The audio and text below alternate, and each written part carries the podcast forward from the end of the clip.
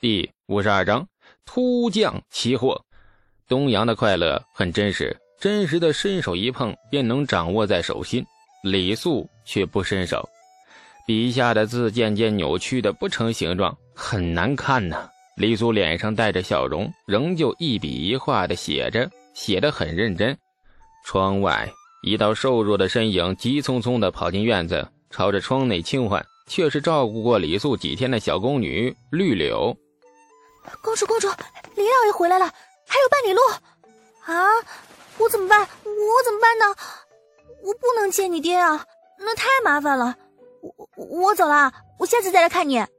说完，不待李素回答，东阳和绿柳蹑手蹑脚、慌慌张张的跑远。李素手中的笔终于放下，看着面前写的乱七八糟的字，不由得一阵心烦意乱，抓起纸狠狠揉成一团，扔远。好处李素家的东阳和绿柳一前一后在乡间小径上慢慢走着，没走多久，东阳忽然停下脚步。刚才在李素面前快乐无忧的模样不复再见，此刻换上了一张淡淡的哀伤和茫然，像个迷路的孩子，无助又无措。绿柳，李素今日好像不开心啊。绿柳，其实我今天本来很开心的。但我感觉到他不开心，于是我也不开心了。绿柳，你说，如果我不是公主，那该有多好？两行清泪莫名的蓄满了眼眶，模糊了视线，眼睑外的红花碧树霎时变得朦胧如雾，把人生和风景都锁在一片看不清的白茫茫之中。程楚墨似乎比较喜欢跟李素来往。三天两头便出现在太平村，纨绔子弟嘛，每天在长安城里无所事事，除了上青楼就是游猎，发泄一下太过旺盛的精力。他们一辈子已经被长辈安排的妥妥当当，人生的目标就是做一个安静的美男子或者丑男子，安静的等着老爹咽气蹬腿，然后气定神闲的继承爵位，找几个婆姨生一大堆娃。哎，然后安静的混过余生，咽气蹬腿后，让儿子继承自己的爵位。长安城的纨绔子弟们的人生差不多都是这样，很无聊，很乏味。李素其实也说不清程楚墨为何老喜欢往太平村跑。长安城离这里并不远，六十里路，催马抽几鞭子就到了。或许程楚墨觉得他新认识的这个朋友很有意思。也或许村口那棵银杏树很欠揍。哎呀，小公爷又来了，欢迎欢迎啊！我昨日夜观星象，发现天上的星宿一顿乱闪，掐指一算，就知道小公爷今日必知。来来来，这边请啊！暂且放过那棵树吧，他都快被你揍死了。今天咱们换一棵。程楚墨今日不同往日，至少脸上没有见着伤痕，反而一片清爽舒坦的模样。今天程某心情不错，且饶过你村里的树。下次被揍了，那再说。程楚墨表情很爽的样子，李素忍不住怀疑他发了横财，很想和他探讨一下合伙横财的可能性。你说来也是大户人家的孩子，程楚墨的举止令李素暗暗鄙夷，随便找了个地方便往那上面一躺，也不管上面多少灰尘多脏。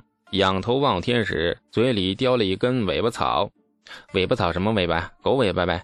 据说这东西的根茎部位的叶汁确实有点甜意，但李素还是不敢尝试，多脏啊！小公爷既然躺下了，看来少说一个时辰内不会走。李素有心想离开，又觉得不太礼貌。可是他实在是跟这位混不吝的小公爷没什么共同话题。思来想去，李素还是决定。蹉跎自己宝贵的青春光阴，陪这位小公爷谈谈人生。尽管他对小公爷的人生毫无兴趣，李素吃力地搬了块平整的大石头，一脸嫌弃地用手擦拭着石头上的灰尘，直到石头擦得光滑如镜、一尘不染后，李素才跑去路边的水渠里洗手。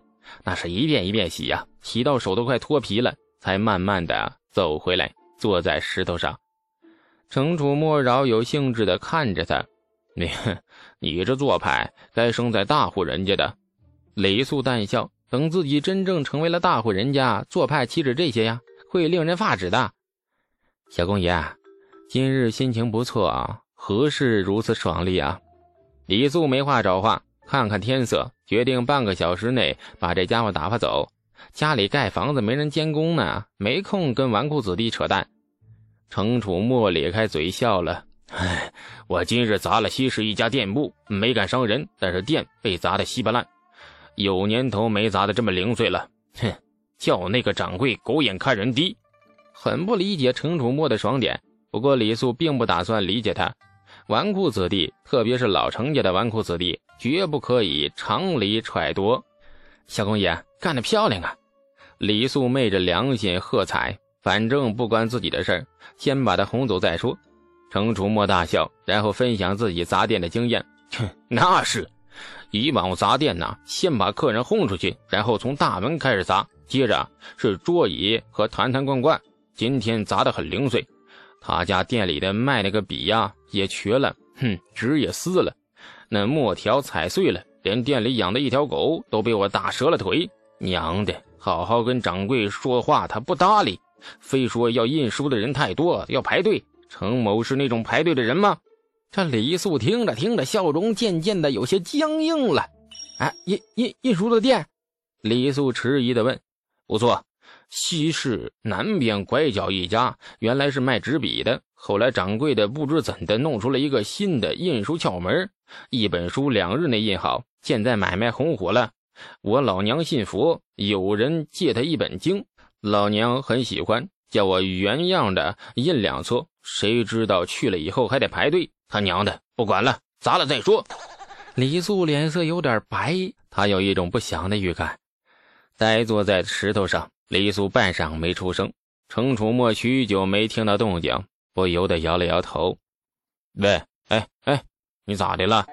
李素转过头，悠悠地说：“有个事情，我想问问你啊。”你说，如果我想跟小公爷打官司，你会不会揍我呀？呀，你我我咋招你了？你真招我了！花二十文钱从村里借了牛车和赶车的老汉李素赶到了长安城，进了城，直奔西市。西市仍是如往常一样繁华如画，熙熙攘攘、川流不息的人群在宽阔大道上行走兜迈。胡商们牵着一对骆驼，低眉顺目的走在人群里，见人便鞠躬，生怕礼数不周而招祸。大唐百姓走在西市里，人人昂着胸，挺着胸脯的，这骨子里透着一股天朝上国的优越感，连朝胡商笑一笑，都仿佛是上国对蛮夷的恩赐。李素风风火火地走进了西市，很快来到了那家印书的文房店，然后被那满目疮痍的景象吓呆了。程楚墨的描述还是太谦虚了，他这哪里是砸店呐？整个店都快被他拆完了，连屋顶的房瓦都塌下了一大半，店里很凄惨呐，凄惨的如同刚被恐怖分子扔过炸弹似的。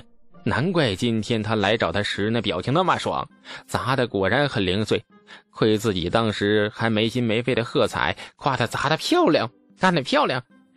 这文房店那位姓赵的掌柜坐在瓦砾堆里，默默垂头抹着眼泪，衣衫有些凌乱，但是没有挨揍的迹象，脸上不见伤痕，只是模样很伤心。抹了一会儿眼泪，赵掌柜抬眼便看见了李素，不由浑身一震，然后咧开嘴就哭了起来。李素只好安慰他：“别哭了，好好说说，到底咋回事啊？”这赵掌柜回过头，指了指后面的瓦砾堆。哎呀，咋回事？这还不够明显吗？店被砸了呗！你怎么招惹人家了？赵掌柜愈发的泣不成声。我惹人家？我惹人家？我一个做买卖的，我敢惹谁呀？今儿那位大汉走进店里，我都差点给人跪下了。前面等的印书的人太多，排队本就是规矩。他还是不听劝，二话不说把店给砸了呀！你知道砸店那人是谁吗？听说是鲁国公府的小公爷。我若是早知道，我不就安排伙计给他先印了吗？直到他砸完店才亮出身份，真是坑死我了！好了，人物事件全对上了。李素心里是五味杂陈，有点哭笑不得。这老程家在长安城那真是名不虚传呐。幸好自己好歹跟程楚墨有几分交情，这笔账算得清。以往那些被砸的店又没交情的人家，怕是真的就只能自认倒霉了。我找他要个说法去。李素拔腿便走。这赵掌柜大惊失色，死死揪住他的袖子。哎呀呀呀呀呀呀！去不得，去不得！咱们认了，千万莫找他。哎，我认识程小公爷啊！这赵掌柜傻眼了。李素拍了拍他的手，然后赶紧把手缩回来，这背在身后使劲擦，很不习惯跟人肌肤细接接触，那碰一下得沾多少细菌呢？放心。好好说道理，程小公爷也不是蛮不讲理的人。今天算是误会，卢国公府会赔钱的。你赶紧算算损失，我好找他报账。迈步欲走，却发现自己的袖子仍被赵掌柜死死揪着。李素疑惑地望着他，赵掌柜脸色铁青，朝他执拗地摇头：“呃，还是去不得呀，李家小娃，这事儿没那么简单呐。”李素挑了挑眉，嗯，怎么说呀？程小公爷砸完店便走了，没过多久，又有人来找我，扔给我五十贯钱，派人一罐一罐把钱堆在我面前，说要买活字印书术。赵掌柜一字一字说得很清楚，他说要全部买下，以后全长安只有他能做这买卖，别人，包括我在内。都不许做了。下集更精彩，感谢您的收听。去运用商店下载 Patreon 运用城市，在首页搜索海量有声书，或点击下方链接听更多小说等内容。